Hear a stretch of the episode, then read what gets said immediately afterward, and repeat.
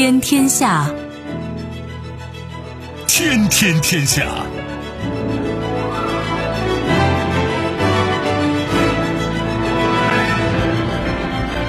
历史穿行者，新闻摆渡人。各位好，我是梦露。您正在选择收听的是《天天天下》，和我一起陪伴大家的还有本节目评论员洪泉。世界纷繁复杂，新闻随时发生。今天的《天天天下》，您将听到：刘鹤与美财政部长耶伦通话，中美双方同意继续保持沟通。王毅会见阿富汗塔利班临时政府代理副总理巴拉达尔。专家称，中国有信心保持亚太地区稳定。波兰总理谴责欧盟用枪指着我们的头，警告不要挑起第三次世界大战。收听我们的节目，您可以使用收音机，也可以使用手机，欢迎使用计时客户端，也可以选择蜻蜓 FM、企鹅 FM 或者是今日头条，搜索“天天天下”，可以收听节目回放以及其他的相关内容。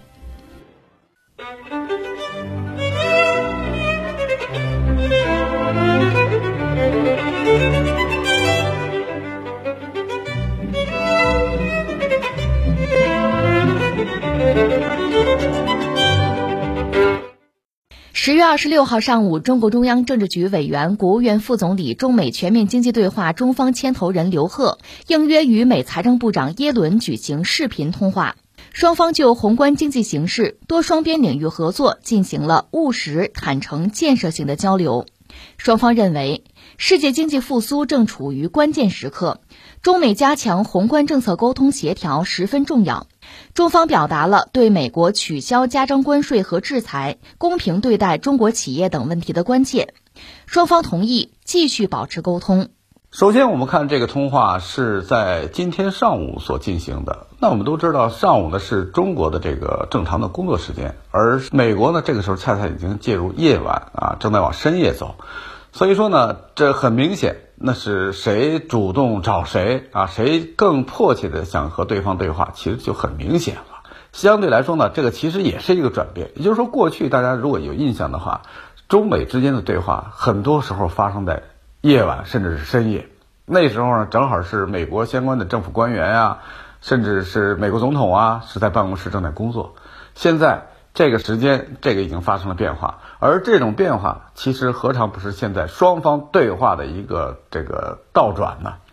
同时呢，我们看这个文字里其实也说得很清楚了，这次呢仍然是中方应约来接的这个美国这个财政部长耶伦的这个视频通话，它不是电话，还是视频通话，所以这个我觉得就。含义就很深了。应约再次证明了前面本人说到的这个观点，也就是说，我们在工作时间正常的工作时间，你在晚上时间，那好，那你要约我打电话，那肯定那那你得按我比较舒适的时间来进行，这个才对。那你说谁求谁呢？对吧？而同时呢，举行这样的一个视频通话，而不是通话，这个其实也就不一样了。也就是说，如果是双方仅仅是打个电话，这是一种沟通方式。比如说这个这个拜登啊，曾经这个约请这个我我国领导人进行这个通话，那就是打个电话。但是呢，双方始终没进行视频通话。那么现在呢，这个美国宣布呢，有可能在年底之前实现两国领导人的视频通话。那就很多人说，这不都是通话吗？有什么不一样？视频通话其实就意味着是会谈了。为什么这么说？因为双方是见面的。等我能看得着你，你能看得着我，那它和通话就不一样了。为什么这么说啊？因为我们都知道啊，通话只是语音，你传递的只是语音的信息，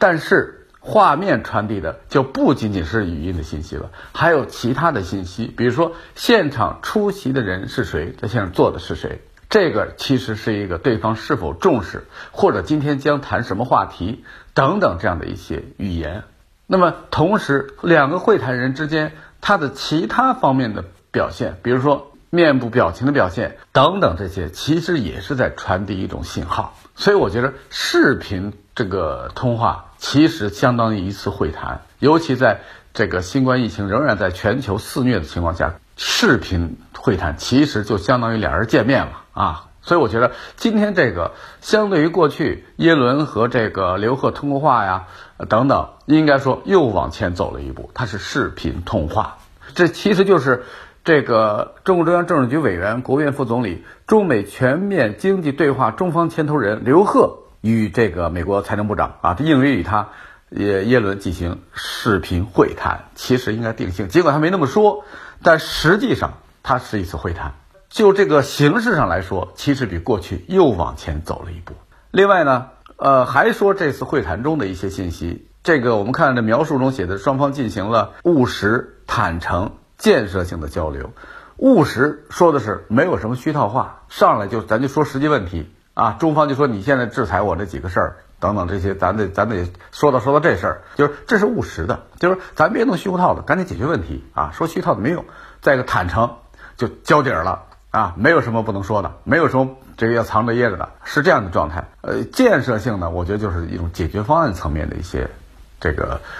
呃提出了，就是说目前的问题怎么解决？那因为双方任何谈判也好，任何会谈也好，涉及到自己利益的时候，它总是一个相互向对方靠拢的过程，而这个过程需要双方提出一些方案，这个其实就是建设性。所以我觉得这个显现出现在中美的对话已经。由过去那样的一种美方过于毛躁、武断、不理性这样一个状态，已经进行到一种这个渐趋理性啊、渐趋务实，走成这样的状态了。这个对于中美两个这个世界头号和第二号经济大国来说，这是一个很好的一个消息，这也是世界的一个福音。同时，我们再来看这个这短短这个一百多字里透露的信息。中方表达了对美国取消加征关税和制裁、公平对待中国企业等问题的关切。我们都知道，这个中国这个在天津这个跟美国那是常务副国务卿，应该是舍曼是吧？我印象中他是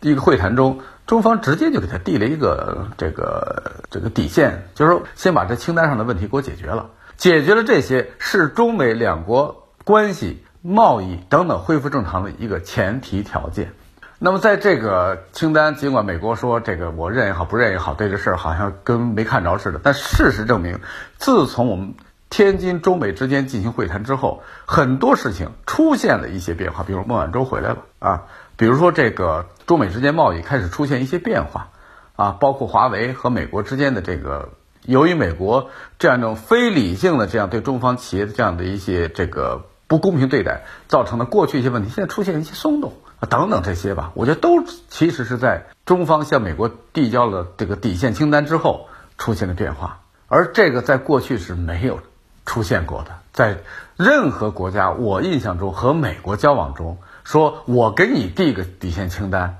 啊，这个事儿都过去都是美国给别的国家递，哎，我给你个清单啊，这个事儿那个事儿不能犯啊，这事儿你如何这是这样的状态。但今年我们看，不仅我们通话时间变成了上午，同时。我们跟美国开始递清单了，底线清单，拉个单子给你，这些问题先给我解决了。而且我们解决不是说要强加给你，像美国这样别的国家解决问题，都是强加给人家来遵照他的意志来办事儿，就是必须突出美国利益来办事情啊。包括欧洲也好，过去对亚洲，包括中国在内也好，等等，对美洲更甭说了，对他后院也是这更更是这样，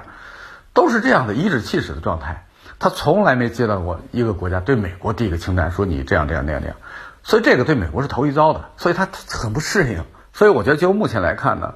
这个美国现在正在适应这样的一个状态，尤其是作为一个相对于上一届美国政府已经有一些理性气息的美国县政府来说，解决上面存在的问题不仅是应该的，也是必须的。为什么这么说呀？应该的是说，你强加这些确实是违背了当前很多很多的国际通行的惯例，甚至是国际规则。比如说，美国强加中国这个这些关税、高关税，你已经违反了 WTO 这个贸易协议了，你违反这个 WTO 的规定了，你违反违反了这个，你这个制定远远高于这样规则的这样的一些这制裁规定，你说你该不该取消啊？是现在 WTO 因为美国不派法官，所以造成目前一种停摆的状态。是您那儿你告状也没用，是吧？但是有一点，你各国都看得真真的，你是违规的，那你说你现在取消这个有什么不可以的呢？是吧？最重要的是，你把这高关税弄了半天，对美国有好处吗？目前通胀这么厉害，滞胀危机这么大，谁造成的呀？还不是你这个给中国强加这么多关税，客观上也带来了这样的一种这个注意作用吗？就是增长了你的通胀性吗？所以我觉得中方给他提供这个清单，看似形式上发生了偏转，实际上我们都是合理的诉求。所以说，中方表达了对美国取消加征关税和制裁、公平对待中国企业问题的关切，这是我们是正当的要求，正当的一种权利的诉求。特别是你美国动不动就对中国的企业，华为、中兴啊等等，甚至小米这个出手机的什么都没关系，也给人列入支持军工，你哪跟哪儿都就是欲加之罪，何患无辞？用在美国身上，那真是一点都没有不贴切的地方。小时候我们这个看美国被描述的好像是张牙舞爪，可能说你看这丑化美国。你现在看看美国这行李，你觉得当年真是在丑化他们吗？七十年代美国公共汽车后边黑人就不能往前坐，前面是白人的，这是美国法律规定的。他还天天喊人权，人权理事会还没他，不刚要返回吗？想用他就用，不用就弃之，就这个状态。你还天天跟中国谈人权，所以他是个这样一个国家，就是把自己说的很好，但实际上根本做不到，是吧？你做不到，你干嘛说这么好？你还要求别人做到？你都做不到，让别人能做到吗？所以我觉得这个他对于这个很多企业的打压，非理性的这样一一个打压，确实中方应该提出这样一个关切。尤其是美国现在对于这个企业的打压呀，其实已经是涉及到一个国际性的问题了。它不仅仅是中国的问题，就是中国现在通过这个事儿来校正他对中国企业这个这个做法，其实也是在。为今后一个国家在对待其他国家企业这方面，也是在或者说来立一个新规矩，不能以国内法，甚至是根本就没有法情况下轻易干预别人国家的这样一种经济运作，尤其人企业正常的经营状态，你一个政府长臂管辖，凭什么管人家呢？在这个欧美经济学啊，尤其是这个奥派经济学中，就是奥地利学派啊，这以哈耶克，嗯，这个等等为为代表的吧。他们这个学派中有一个非常重要的一个论述，就是小政府。什么叫小政府啊？就政府你必须保持最小的规模，你才是纳税人的胜利。我养这么多人干嘛啊？你的钱都是纳税人的钱，你你有必要弄那么大政府吗？你最小的政府我们就满意了。说白了，在哈耶克这个奥派学说中，政府和这个纳税人之间是对立的。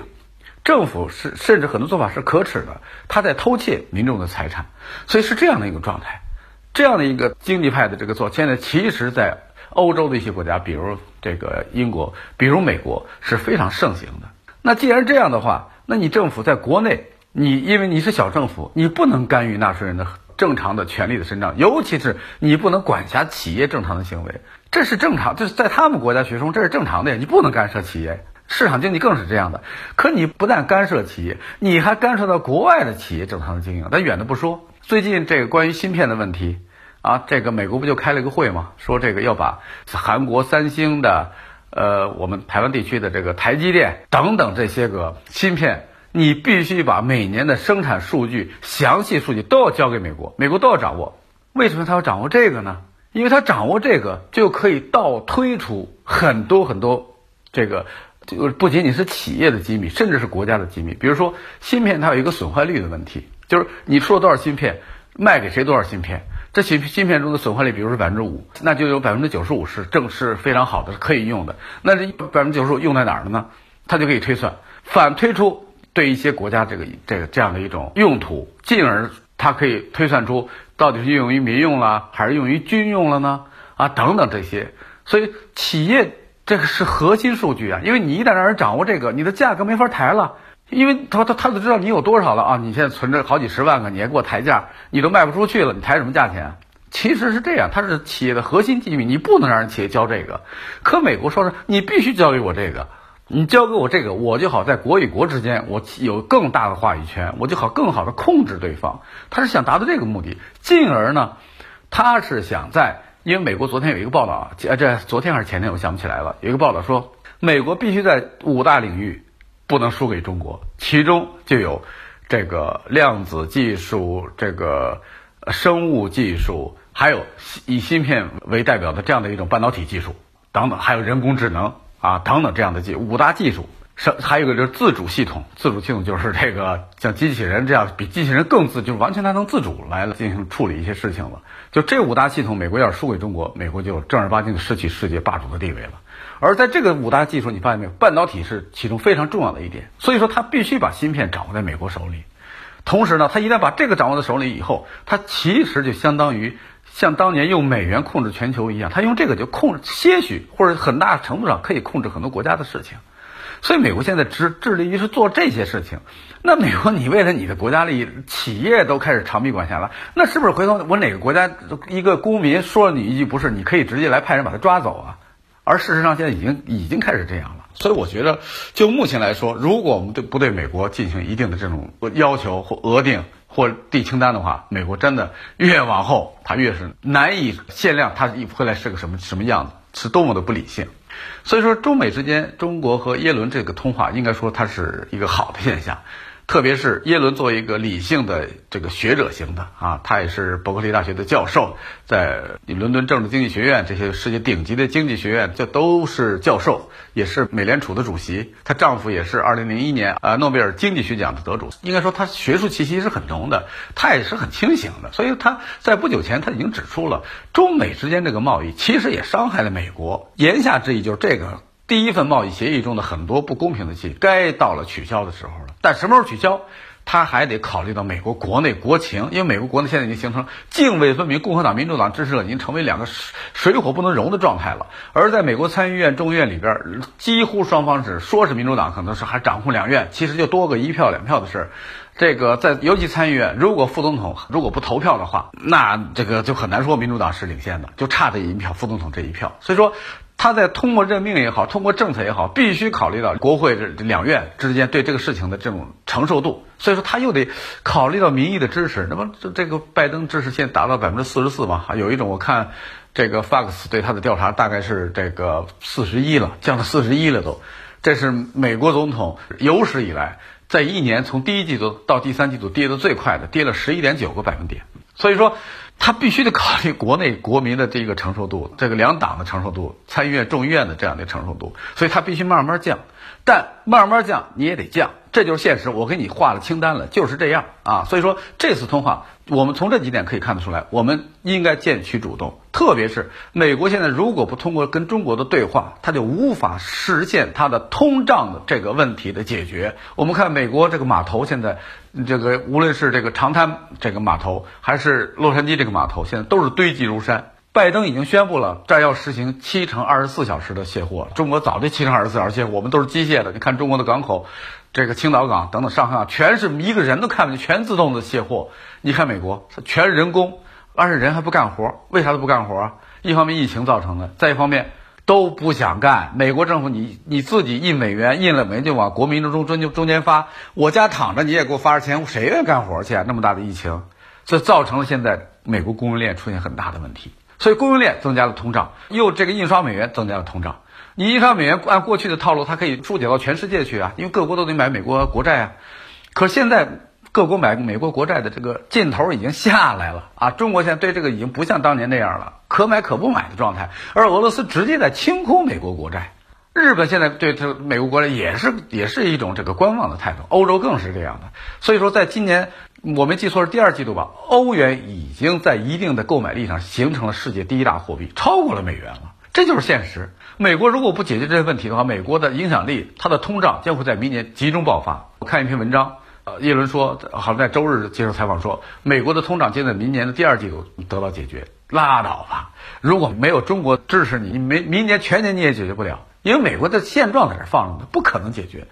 正是在这种情况下，耶伦才约请我们的这个中方中美贸易这个总牵头人，我们的这个刘鹤副总理来进行对话。每次对话对中美都是好的消息，只要对话就好消息。而现在的对话正在渐趋理性，这也是个好消息。中美合则两利，如果关系不和，是对世界的这种伤害，这是已经是公认的了。所以我们希望两国能更加理性的对话下去，美国尽快的回到一个正常国家的发展轨道中来，也是我们。以及全世界对美国的期望。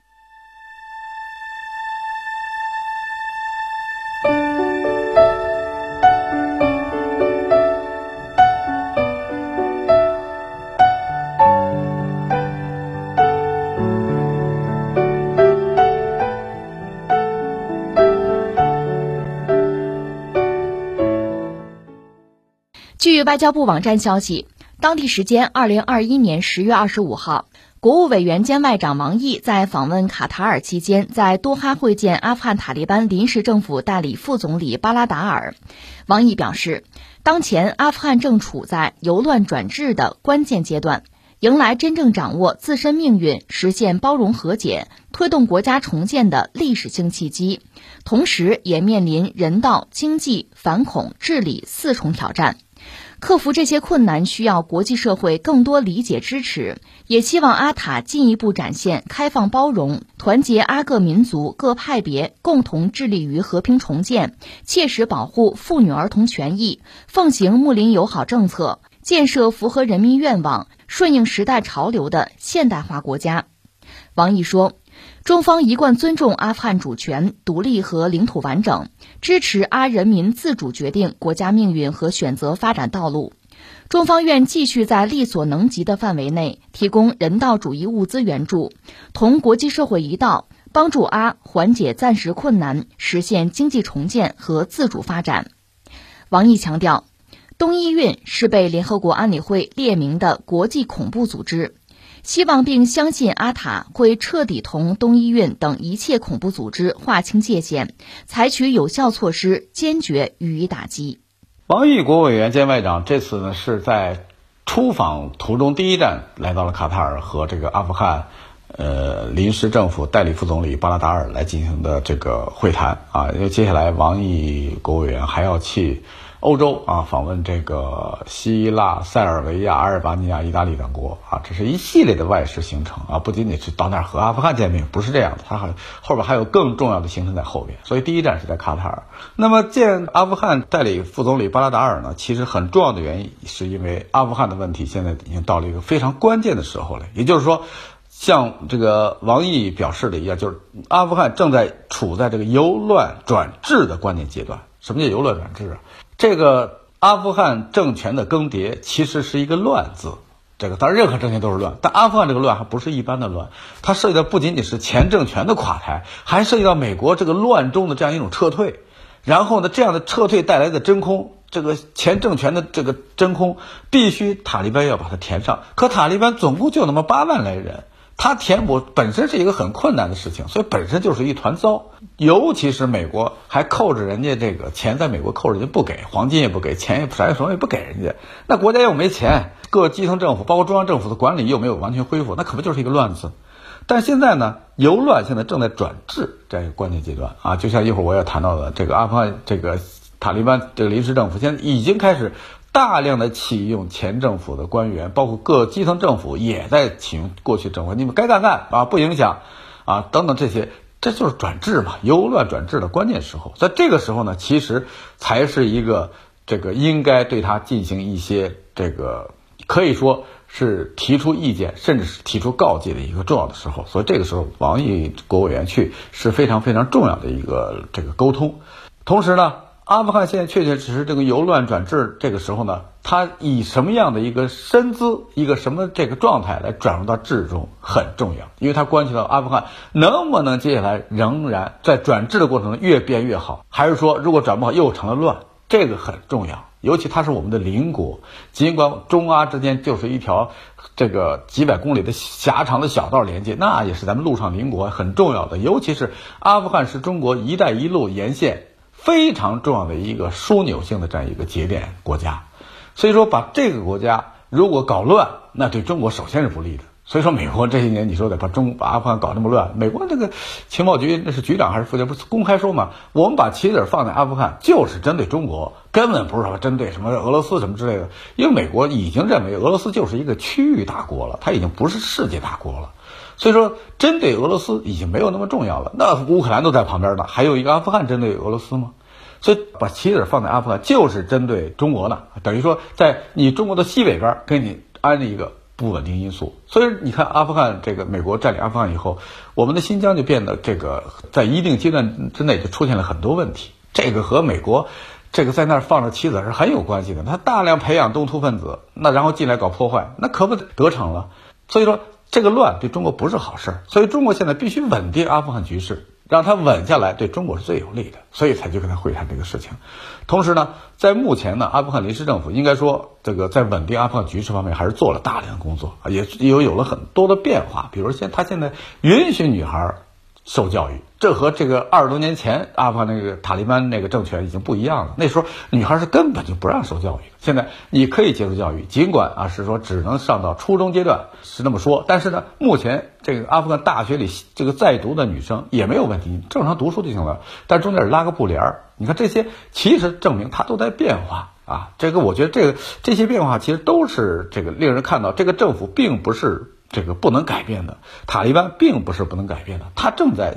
由一个这个宗教这样的一种治理的这样一个政治团体，向一个综合的这样的一种现代治理团体正在转变。在这个过程中，那无疑这个美和他的对话方，尤其他重要的邻国，一定在这个中要发挥重要的作用。所以这次会谈呢，应该说对阿塔就是阿富汗塔利班嘛，嗯，能够这个进一步的展现开放包容、团结这个阿富汗各民族各派别，共同致力于和平重建，切实保护妇女儿童利益。奉行睦邻友好政策，建设符合人民愿望、顺应时代潮流的现代化国家啊！中方提出了很多建议。你看这些，其实如果这个阿塔能够按照这个路径来走下去的话，我相信阿富汗这个国家会变得非常的美好。因为现代国家一个是每个这个转型中的国家的一个追求的方向。而这个阿富汗呢，经过前面几十年的发展，应该说民众对于和平生活、对于现代国家这样的一种需求，其实是很强烈的。包括受教育权，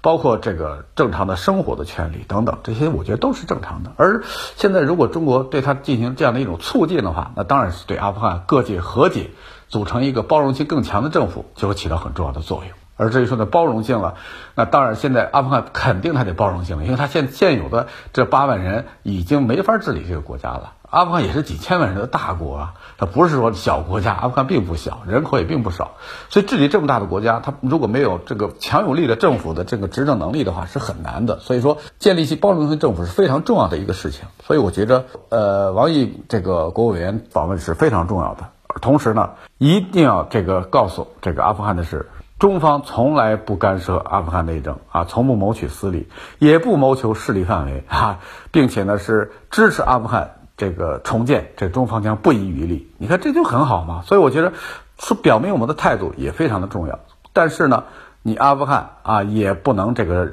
像过去那样。睁一只眼也好，闭一只眼也好，来对于这个东伊运等等被联合国安理会列明的国际恐怖组织，继续对他进行这样一种容忍，说是把它清理了，但是如果境内他是比这阿富汗多山啊，在哪个山洞里就待着，你也不管，这当然是我们不能容忍的了。所以说，在由乱而治这个时候，对中国太重要了，必须告诫他这样做才行。尤其是现在，阿富汗现在已经到了非常非常重要的一个节点了。为什么这么说呀？因为冬天快来了。阿富汗作为一个非常寒冷的，又是一个高原这样的一个国家，如果在这个冬天得不到必要的支持的话，取暖问题都解决不了的话，我们想一想，对民生来说是多大的一种困厄吧。所以说，我觉得这个阿富汗现在这个在最关键的时候，中方会见他，其实也是一个说白了，就是我可以支持你，但你必须向着由乱而治这样一个过程中良性的变化，必须向一个包容性的政府来变化。必须向一个现代政府的这个来转变，这才是我们所希望得到的。只有这样，中方才能一如既往的支持你。然后呢，包括你的民生啊，包括你的这个周边环境等等，我们才会一如既往的同巴基斯坦啊、俄罗斯等等国家来这个共同帮助你，来让你解决民生问题，变得更加美好。所以这个时候，王毅国务员去这一趟，我觉得是非常非常重要的。而阿方态度表态也是非常积极的啊，说的很清楚啊，他非常感谢中国对他的支持。也奉行对华友好政策啊，同时这个绝不允许任何人、任何势力利用阿领土做危害中国的事情。你看这些表态都非常的好，所以我觉得这次会见其实对于稳定阿富汗局势是非常重要的，尤其是在冬天来临之际，不要让阿富汗成为一个新的乱源。由于这个民生物资接济不上，由于民生的困顿造成新的乱源，这不是中方愿意看到的，而这恰恰是美方所愿意看到的。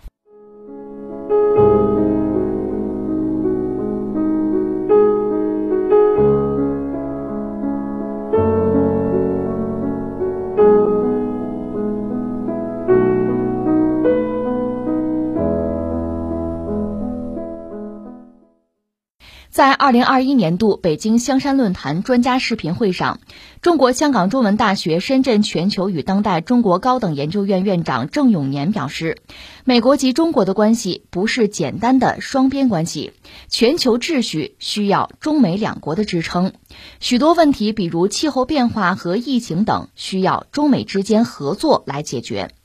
郑永年认为，中国在全球的领导力非常重要。在郑永年看来，中国有信心发展与日本等国家的关系，亚太地区一直是和平发展的。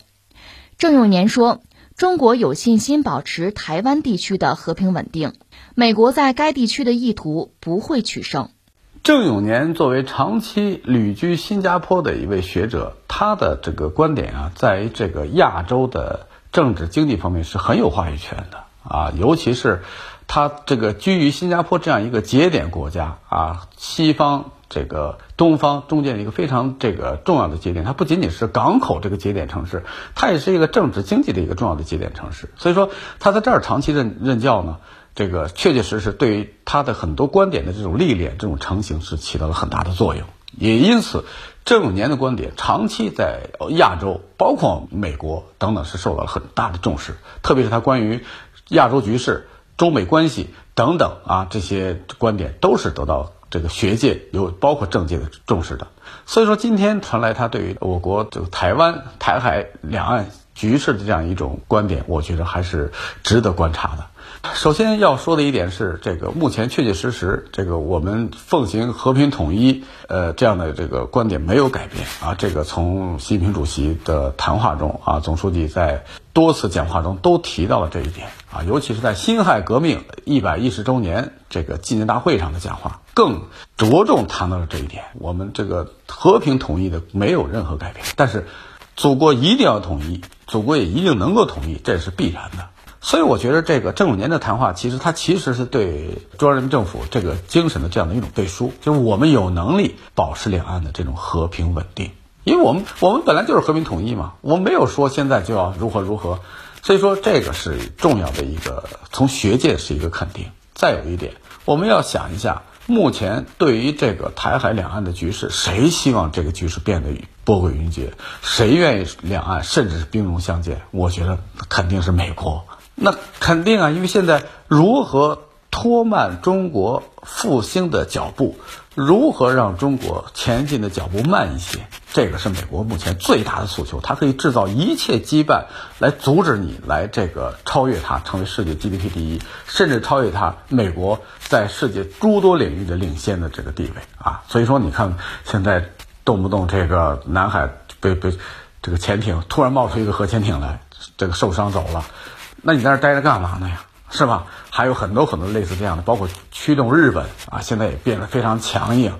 啊，还有这个把四国的这个军事力量在冲绳这个东南方向进行大规模的演习，这都是日本要参与的事情。而所以这一切其实都为了什么？让中国周边变得不可确定。最好你能擦枪走火打一仗，人们都知道打仗打的是钱粮嘛，对你经济损耗是最大的。所以说，其实他最希望乱起来，尤其是他还侧重印度。你看印度现在最近蠢蠢欲动啊，这跟中国谈判又是提这个又是提那个，这背后都是美国在指点呐。你赶紧在西边再闹一闹，东边闹一闹，它发展经济不稳定，再加上疫情等等原因，它可能就会拖慢脚步。拜登上任说了一句很重要的对中国的话，就是说，在我任内不允许中国超过美国。他这话说的有他的道理在，就是什么意思啊？那他就当一任的话，你说咱们在四年之内就超过美国 GDP，客观上来说确实也不太容易啊。尽管我个人觉得并不是不可能哈，美国现在这个乱象很难说哈。但是呢，确实他有这个任务，就是我任内不允许中国超过中国，他已经当成一个硬性目标了。那你都把这个当目标了，你想想，那各种这个使绊子呀，这个使使坏的手段他都会出来。所以说。这个台海两岸局势其实变乱是美国的想法，为此他不惜驱动面前这三只啊，为什么三只半吧？这种哮天犬替他那儿狂吠，一只是日本，一只是澳大利亚，另一只就是民进党当局。那半只是谁呢？是英国。因为英国作为纯粹的域外国家，跟中国这十万八千里的距离，那么那么你跟你什么关系？哎，他非要凑过来。也参与进来，把航母还派过来，这航母一身带着一身病就过来了，哈，一会儿这儿停停不行，这儿接济不上了，那儿又出现疫情了，这一路你过来干嘛来？还没打呢，你还没有参战呢，你自己都已经歇菜了。但他要来，为什么？他起码要要当半只哮天犬，效忠美国，完了让美国拉着他啊！不仅仅是因为盎格鲁撒克逊这个族啊来拉着他，那种文明来拉着他，而是说什么呢？因为。英国已经脱离了欧盟了，它必须建立一个新的一个合作的这样一种平台。那个平台当然，安格鲁撒克逊平台对它就是最有利的，而这个平台最最大的老大就是美国呀，它必须跟着它呀。所以说，你通过这个现象看本质，就是美国希望这个点乱，你希望乱，我们希望它的就是稳，起码一定时间节点里边要稳。这个稳指的是什么？首先，两岸目前我们仍然。给台湾人民以信心，我们还是和平统一。所以我觉得现在这个对于我们来说，这个对于台海两岸的这样的一种情势的掌握，一定要聪明，这个一定要建立在科学的基础上来进行，而不能这个脑子一热来做一些决断。其实这个没必要，他一定会回归，在他逾越了这个我们这个法律的底线之后，我们一定会采取所有措施让他统一，这个没有问题。我们现在完全具备这个实力了，但是在这个过程中。一定不能跟着美国的节点走，不能跟着他的节奏走，不能跟着他的指挥棒走，这个才是重要的关键。见招拆招啊！你说你现在弄了几个什么一堆人，这个国家攒鸡毛凑胆的弄几个军舰在这个冲绳以南啊，台湾这个以北的地方军演一次，那我好，我一百五十架军机就过去了，咱对着干吧，是吧？你在搞这个，紧接着中俄这个军舰就把日本转一圈，而且从日本留给美国的这个京青海峡。这个中间穿过去，因为这个海峡就是美日本留给美国的，就为了美国方便，因为各国通行你得有便利啊。美日本事实上是美国这样的一种这个说实话保护国这样的角色。那美国军舰通过你怎么按国际法走啊？好，那我就在这块我就留三公三海里的这个这个主权范围，其他都是国际水域。好了，你说的啊，国际水域是吧？行了，中国话过去了。我绕你一圈，你看你变不变？所以说，昨天日本产经新闻就发了一个消息，说日本政府这么跟中国对立，其实是不明智的。我们两个国家有两千年的文明交往史啊，从大唐时期就如何如何，你看开始唱这个调子了。为什么呀？我说个不客气的话，就是怕了。你在我眼巴前呢。我大炮都快够着你了，哈，更不说这导弹。你想做哪些事情？不开玩笑，如果再把中俄两个世界最大的这个军事实力这个结合在一起的话，你把这两个列为你的这个对抗这个对象的话，说个不礼貌的话，小日本来说，你算个什么呀？所以日本现在已经出现变化了，而这个澳大利亚呢，最近其实也在出现变化，尤其是你看，在这个四国军演中没有澳大利亚，这个就是变化。所以说。对美国的这个招数要见招拆招，努力稳定我们周边局势，我们大家都好好的度过新冠疫情带来的这样一种不确定感。然后，只要我们按照既定的步伐往前走，祖国一定会统一，也一定能够统一。这句话，我可以说它是一定会实现，在我们有生之年，甚至是说是很快，我觉得就我们就能看为现实。这是我个人的判断啊，但起码在这个过程中，不要出现提前出现的乱子。而这一点，中国政府完全有信心。郑宇年敏锐地看到了这一点，而这一点让我们更加的安心。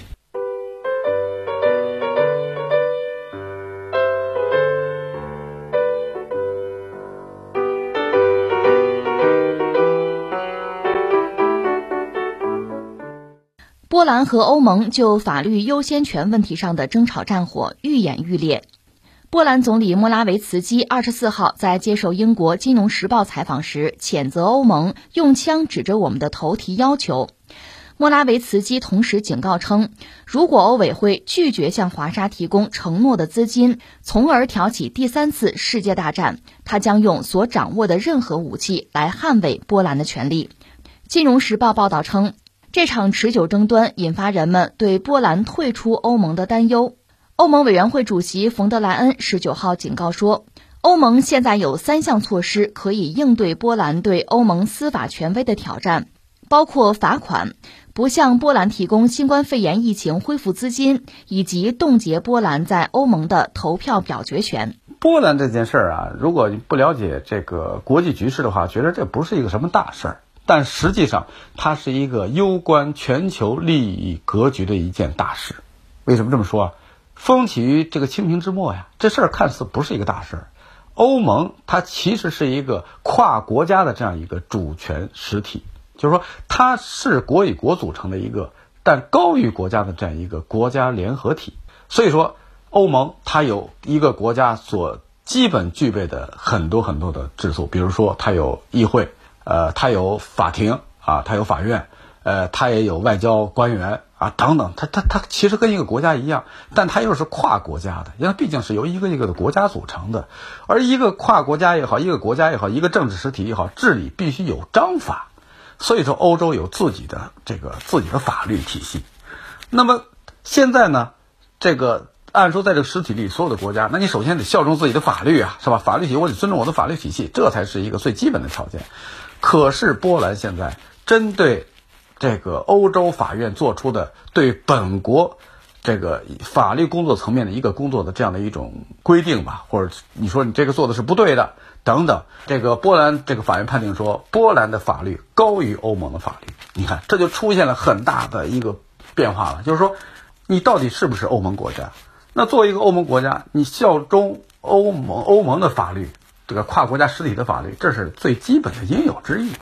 但你又说你本国法律要高于它了，那到底哪个才是指导你国家发展的一个根本的一个大法呢？就这个涉及到是个根本问题，到底哪个才是你波兰的最高的法律体系？就一个国家来说，那当然本国法律体系最高了。可是你参加欧盟了，你参加欧盟就得按欧盟欧盟的这个路径走。所以说，这也就是引来欧盟的勃然大怒啊！特别是欧盟刚刚经历几年来这样的一种这个英国的脱欧，其实英国脱欧让欧盟是元气大伤，你起码每年英国交给欧盟的这样正常的费用几百个亿这个欧元，我印象中好像是这数字啊，我想不起来了。这个数这个钱没了，已经影响，尤其从政治版图上来说，它影响力也小了。在这个情况下，如果再容忍波兰这样的一种闹腾的话，我们想一想，它对欧盟的影响会有多大？所以说，欧盟现在说我有三个手段来制约你啊，包括不给你这个钱，不给你那个钱，啊等等这些方法啊，或者限制你的欧盟投票的权利等等，来限制他对欧盟的这样的权利的这种伸张。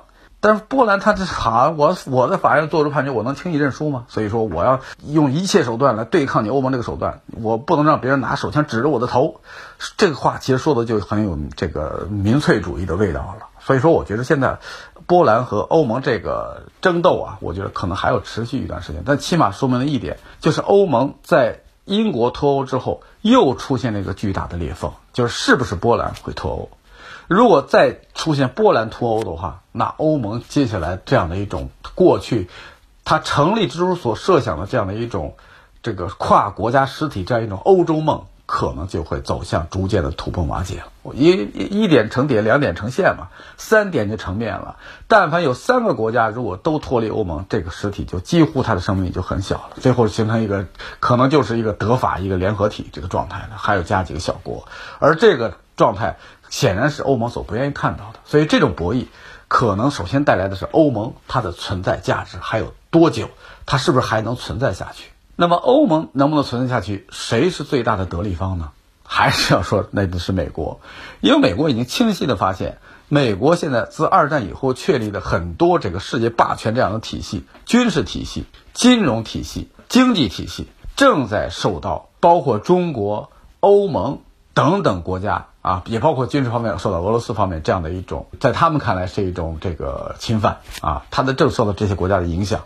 所以说美国现在想尽一切办法来肢解这几个这个方面对自己来产生的这样一种侵犯，所以他会用前面我谈到了，包括这个台湾，他要制造这种热点沸点，然后呢，争取拖慢中国中华民族伟大复兴的步伐。欧洲呢，他来肢解欧盟。然后呢？然后欧盟变得不再这个举足轻重，甚至不会在自己后边追那么紧。我前面也谈到了，这个欧元在今年一度是超过了美元，成为了世界最主要的支付货币。这对美国是很大的威胁。我们我们都知道，美国其实它之所以成为美国，成为霸权，其实靠的就是几个最主要的武器。第一个是军事的实力，第二个是美元的霸权啊。这两个是美国可以说到目前为止是这个立于霸权之根本啊。而欧元，那当然也包括中国这个美人民币，都对美元这个霸权形成了这样一种挑战。而美元过去所这个习惯的这种，我印美元往全世界卖，各国买了以后就这个，然后把我国内的通胀就输送出去了。所以说，美国说白了就是我拿一张纸的价钱会换来别国的产品，供我美国人享用。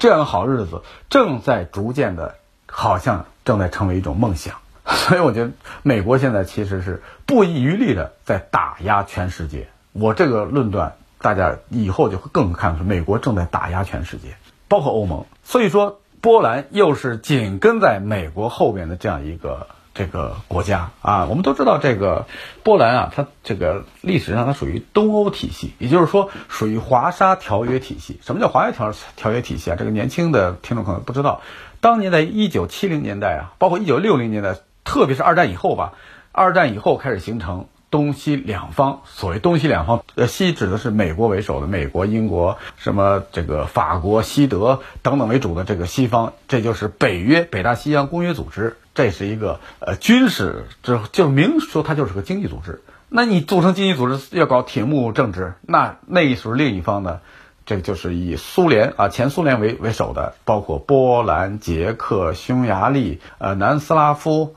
呃，还有这个等等，和保加利亚啊等等这些国家组成了华约华沙条约组织，这两个体系呢是当年世界两大军事对抗，所以说那个时候呢，这俩组织甚至已经跨国家了。在军事方面，他们已经跨国家了。所以当时在匈牙利出现布拉格之春的时候，华约体系就出兵啊，当然主要是前苏联出兵占领了布拉格，就灭掉了这个匈牙利之春。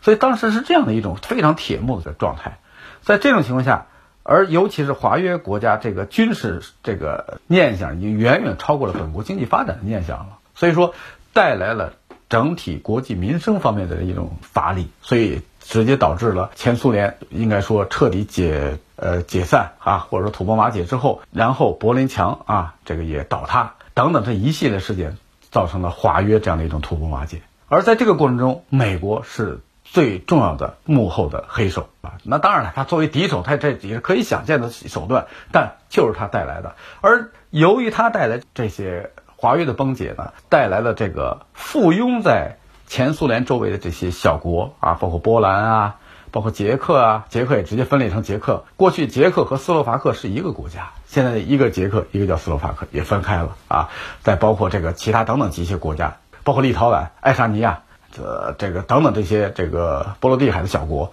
也非常感恩美国，更把美国奉为上主啊。所以说，始终很多事情老是跟着美国。现在再加上波兰，你更看得出来，美国利用这几个小哮天犬在肢解对他的这样的一种逐渐逼近他们实力上逼近他们的这样一个国家和跨国家实体。所以我觉得欧洲现在的局势看穿了它，就是美国在背后是黑手，不把美国这样的黑手斩断。世界局势是得不到很好、非常安宁的这样的一种局面的，所以说，欧盟，我个人感觉现在是如何通过一定的方式方法，尽快的这个解决波兰和欧盟之间这样一种法律问题，并且防止这样的法律问题上升为这样的一种有可能带来脱欧的问题。为什么要防止这个呢？因为他一脱欧，前面不谈到了，欧盟可能就受到进一步的打击了，而他受到打击，其实对美国是一个如意算盘。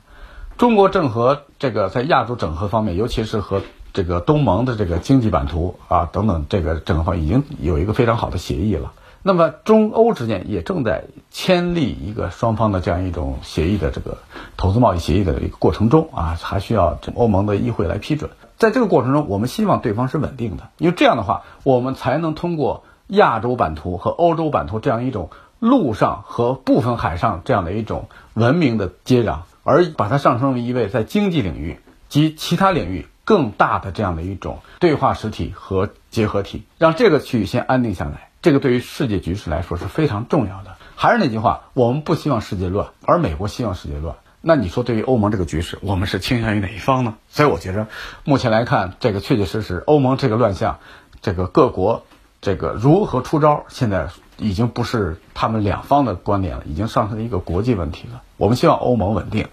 啊，中国希望欧盟稳定，我们希望它法律体系这个问题不要上升为国家的问题啊。当然，波兰也表态了，说我们根本不想脱欧，百分之八十的民众不想脱欧，哎，这就是一个好消息。你不想脱欧，证明欧盟它不根基上不会出问题，那你就得有变化呀。哪能说好你都得想着，这到了这个权利到你这个光想着有权利到义务时候你不吭声了，你不参与了，那哪行啊？你既然加入欧盟，就得按欧盟体系来，这是对的。所以我觉得波兰不转变这个方向。包括立陶宛不转变这个方向，你吃的是欧盟的饭呢啊！你不能砸了欧盟的锅，这也是最基本的啊！所以说你不转变这个方向，立陶宛你不转变自己方向，还跟在美国后面走的话，那接下来对你的这些小国家来说，可能带来的是更大的一个问题。我们最大的问题是，欧洲和俄罗斯正在接近，这很明显的事情。这个昨天我看乌克兰就说嘛，对于俄罗斯通往欧洲的这个输气管道，我们愿意打五折过境费。来这个来解救欧洲，因为欧洲这个冬天很冷嘛，这这天然气可能供应不足，他们的取暖都是问题。乌克兰好像这个突然间好像很好的一个态度，兄弟，我站上我打五折，你只要过去让欧洲能过个温暖的冬天就行。可你忘了，人家另一条管道已经通了，北溪二号已经通了。美国为这个曾经要惩罚俄罗斯啊，惩罚德国，惩罚欧洲国家，谁要谁要让他通，我收拾你。为了什么呀？就怕俄罗斯这样一种天然气和欧洲。关系拉得更近，美国就更无法操纵欧洲了。那个时候，在北溪二号没通的时候，这个乌克兰漫天要价，充当美国的这个哮天犬，跟俄罗斯干啊，跟如何如何。现在人通了，他突然又变了，因为不走过境费了，乌克兰一大笔收入没了。所以你看，这个美国这个棋子又失效了。所以接下来，我相信美国随着它实力的逐渐的减弱，那么欧洲它这个影响力也会逐渐在降低啊。特别是英国已经脱离欧盟了，你最大的一个深入欧盟的一个手已经没了。我相信欧洲会变为更加独立的欧洲啊，并且呢，法国总统多次谈到一点嘛，是吧？马克龙多次谈一点，就是我们欧洲应该建立自己的防卫体系。我们想，如果欧盟有自己的军队了，北约实实际它的实际意义了，那你想？美国还能今天这么叫嚣吗？